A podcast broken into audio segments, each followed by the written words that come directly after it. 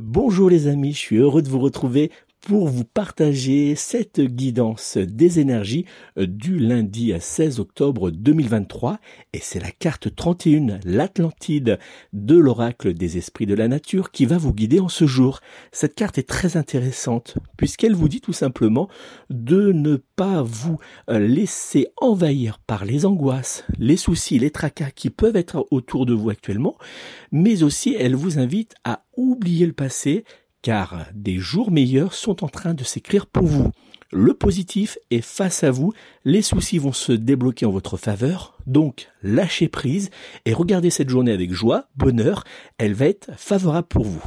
Si vous avez aimé cette guidance, vous n'oubliez pas, vous likez, vous partagez, vous commentez, et puis si vous souhaitez une consultation de voyance avec moi, vous me téléphonez tout de suite au 06 58 44 40 82. À très vite